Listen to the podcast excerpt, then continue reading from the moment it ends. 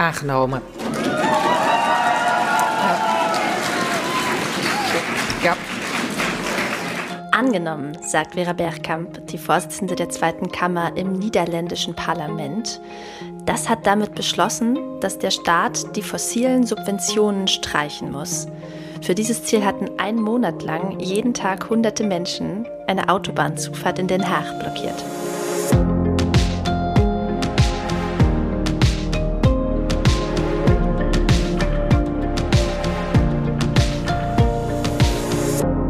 Und damit herzlich willkommen zum Klima-Update, dem Nachrichtenpodcast von Klimareporter und Taz.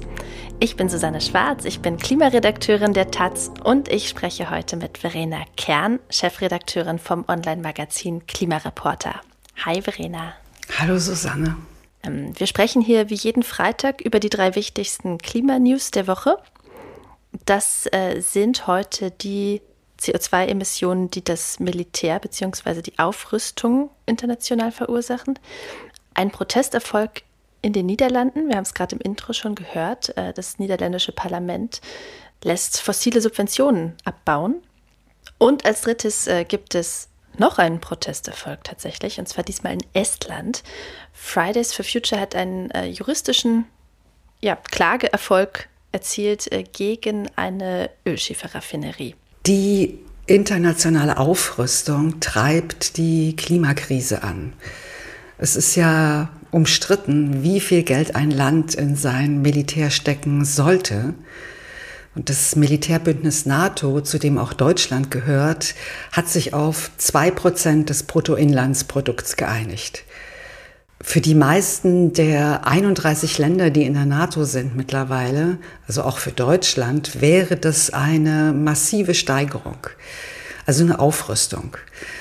Das kann man aus militärstrategischer bzw. pazifistischer Perspektive bewerten, aber es hat auch eine ökologische Komponente.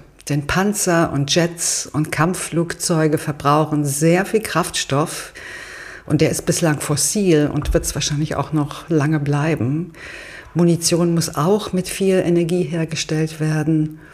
Ja, und wie viel das eben ganz genau ausmacht, das hat jetzt ein Bündnis aus verschiedenen Organisationen in einer Studie erstmals ausgerechnet. Genau. Die NATO-Staaten haben demnach allein durch ihre Armeen und äh, also die ganze Infrastruktur drumherum äh, fast 200 Millionen Tonnen CO2-Emissionen produziert. Ähm, zum Vergleich, also das ist mehr als ein Viertel dessen, was ganz Deutschland im vergangenen Jahr insgesamt an Treibhausgasen ausgestoßen hat. Also wenn jetzt diese Länder weiter aufrüsten, dann steigert sich logischerweise auch dieser Klimaeffekt.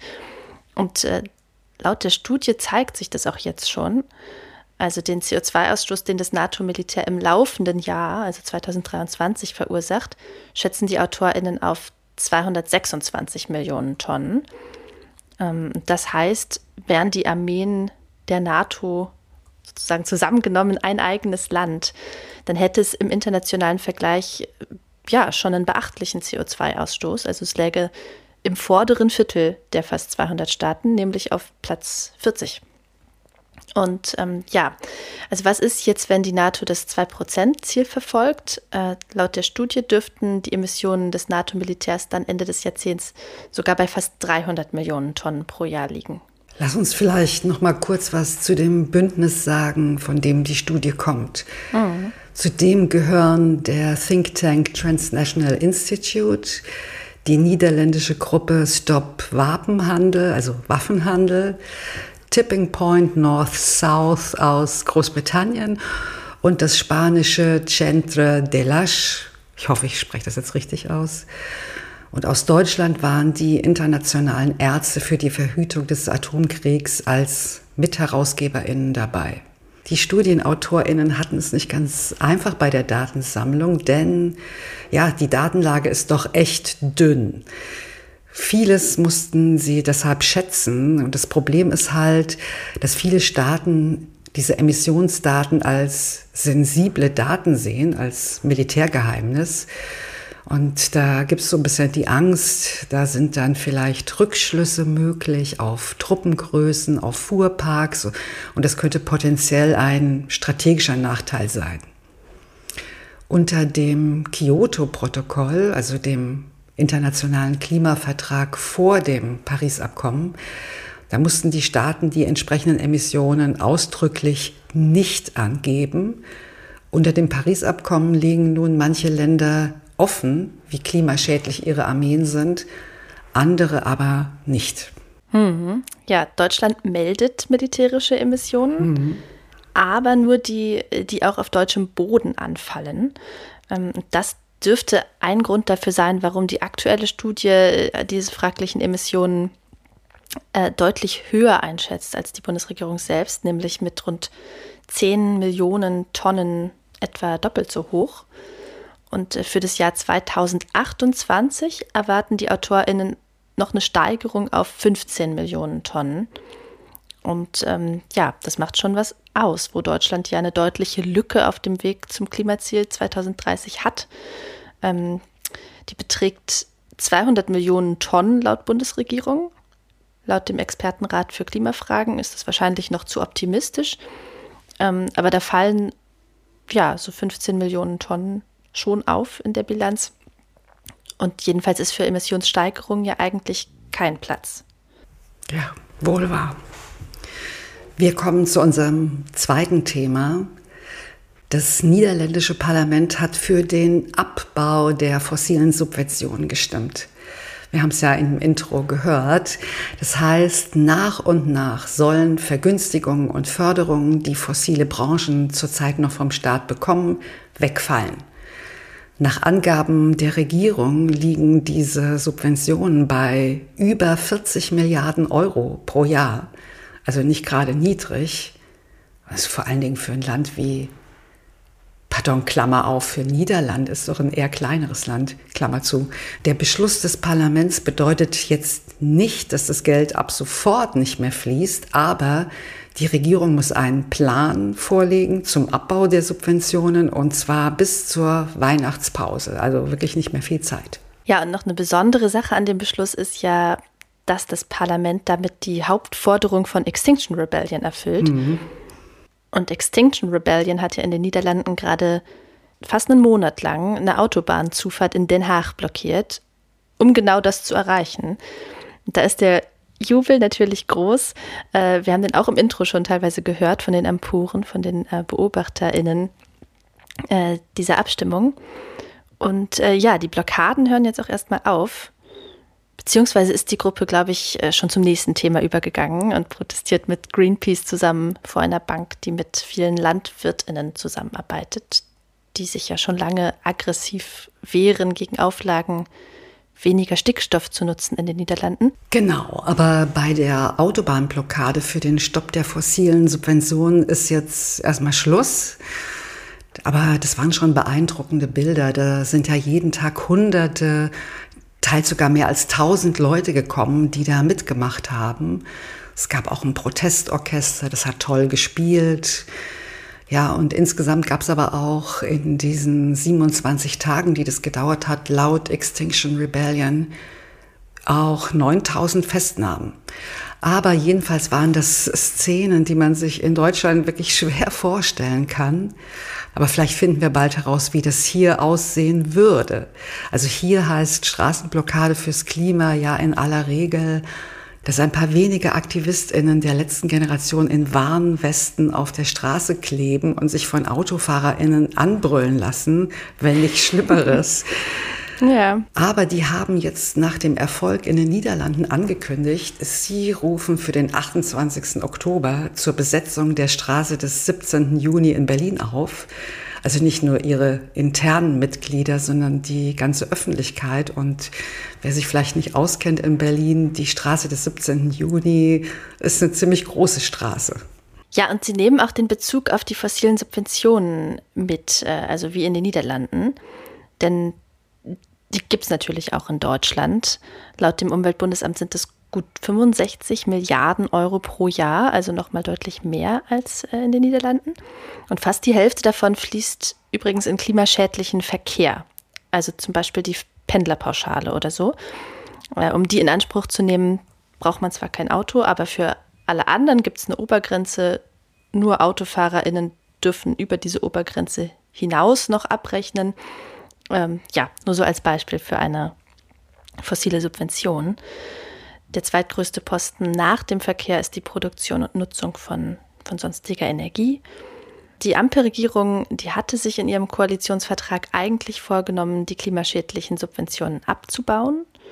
Und äh, Deutschland hat auch auf internationaler Ebene schon anerkannt, dass solche staatlichen Förderungen fossiler Energie nicht im Einklang mit dem Pariser Klimaabkommen stehen.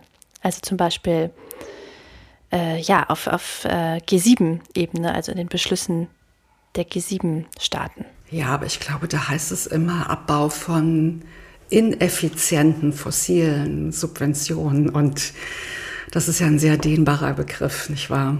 Mhm. Ja. Okay, wir kommen zu unserem dritten Thema und da geht es nochmal um einen Erfolg der Klimabewegung. Ich glaube, das ist auch eine Premiere, dass wir hier im Podcast gleich zweimal über Erfolge von Klimaprotesten berichten. Ja, berichten können. Berichten können, genau. Und gerne berichten können.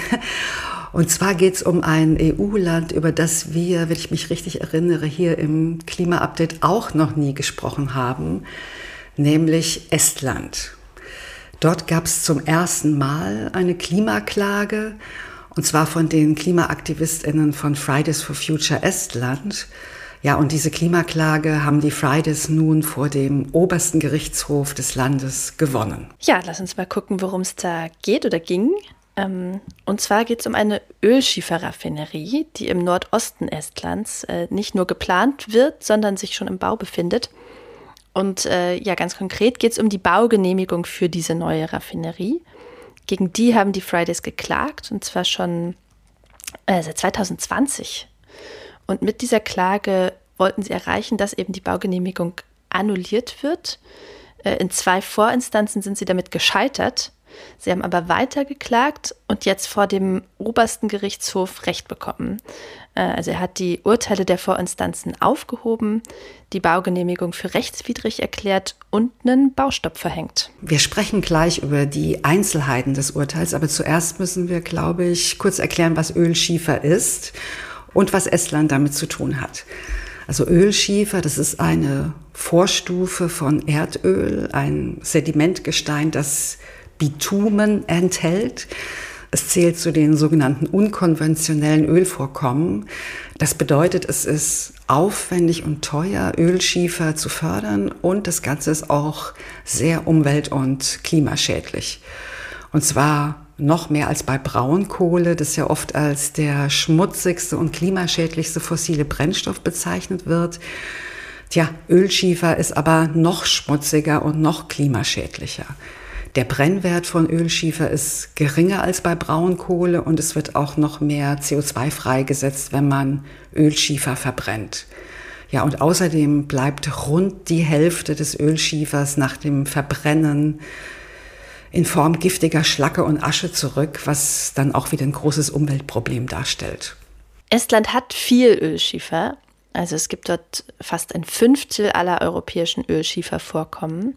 Das ist also wirklich viel, gerade weil Estland ja ein kleines Land ist. Und Estland ist auch immer noch sehr abhängig von der dazugehörigen Industrie. Äh, das Land erzeugt gut die Hälfte seines Stroms durch das Verbrennen von Ölschiefer. Und äh, auch für die Handelsbilanz spielt das eine Rolle, äh, weil Estland eben Strom- und Raffinerieprodukte exportiert, die aus Ölschiefer gewonnen werden. Und ja, wie es immer ist, ne, es hängen auch viele Arbeitsplätze dran vor allem im strukturschwachen Nordosten des Landes. Ja, genau. Ja, und das Ganze führt dazu, dass Estland doch sehr fossil aufgestellt ist, könnte man ein bisschen salopp sagen. Der CO2-Ausstoß pro Kopf ist relativ hoch. Bei europaweiten Umfragen zeigt sich, dass in keinem anderen Land in der EU weniger Leute den Klimawandel für ein ernstes Problem halten wie in Estland. Und als die EU sich vor einigen Jahren das Ziel gesetzt hat, bis 2050 klimaneutral zu sein, ja, da hat Estland dem erst nach ziemlich langen Zögern zugestimmt. Ja, und bei diesem Hintergrund ist die erfolgreiche Klimaklage der Fridays natürlich von ganz besonderer Bedeutung. Der oberste Gerichtshof hat nicht nur Fehler bei der Umweltverträglichkeitsprüfung bemängelt, Er hat auch gesagt, dass bei klimarelevanten Projekten wie so eine Ölschieferraffinerie genau geprüft werden muss, ob sie mit den Klimazielen des Landes vereinbar sind. Das heißt, man muss auch immer auf die Emissionen gucken. Ja, wie geht's jetzt weiter? Ähm, der staatliche Energiekonzern, der diese Raffinerie bauen will, der kann jetzt nachbessern, also diese Fehler bei der Umweltverträglichkeitsprüfung beheben und äh, dann möglicherweise eben doch wieder eine Baugenehmigung bekommen, sodass dann fertig gebaut werden könnte. Aber äh, dann ist noch die Frage, ob die Raffinerie auch eine Betriebsgenehmigung bekommen wird. Und äh, da wird dann diese Sache mit den Klimazielen relevant. Äh, denn bislang hat sich das Projekt äh, orientiert an den Klimazielen der EU aus dem Jahr 2019. Damals ging es noch um ein Reduktionsziel von 40 Prozent bis zum Jahr 2030. Inzwischen hat die EU aber ihre Zielmarke auf 55 Prozent erhöht. Und äh, ja, das wirkt sich natürlich auch auf Estland aus. Und deshalb kann es gut sein, dass es für eine Betriebsgenehmigung äh, gar nicht mehr reicht. Denn die neue Raffinerie, die würde rund ein Zehntel der heutigen Emissionen von Estland nochmal obendrauf packen. Äh, damit müssen die Emissionen ja äh, logischerweise deutlich runter in den nächsten Jahren. Und äh, falls aber trotzdem eine Betriebsgenehmigung erteilt werden sollte, würden die Fridays auch wieder dagegen klagen, haben sie jetzt schon angekündigt. Ja, und damit sind wir am Ende dieser Folge. Schön, dass ihr dabei wart. Ja, und abonniert uns gerne in eurer Podcast-App und lasst uns eine Bewertung da, wenn ihr uns gerne hört.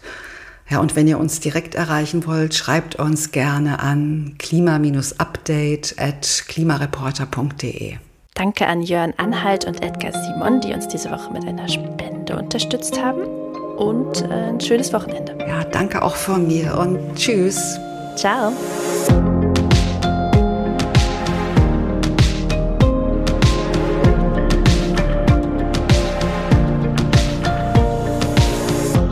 Klima-Update ist ein Projekt des Klimawissen e.V. in Kooperation mit der Taz und der Taz Panther Stiftung. Es wird im Wechsel moderiert von Verena Kern, Sandra Kirchner, Katharina Schipkowski und Susanne Schwarz. Unser Produzent ist Christian Eichler. Ihr könnt unsere Arbeit mit einer Spende unterstützen. Dazu besucht uns auf www.verein-klimawissen.de.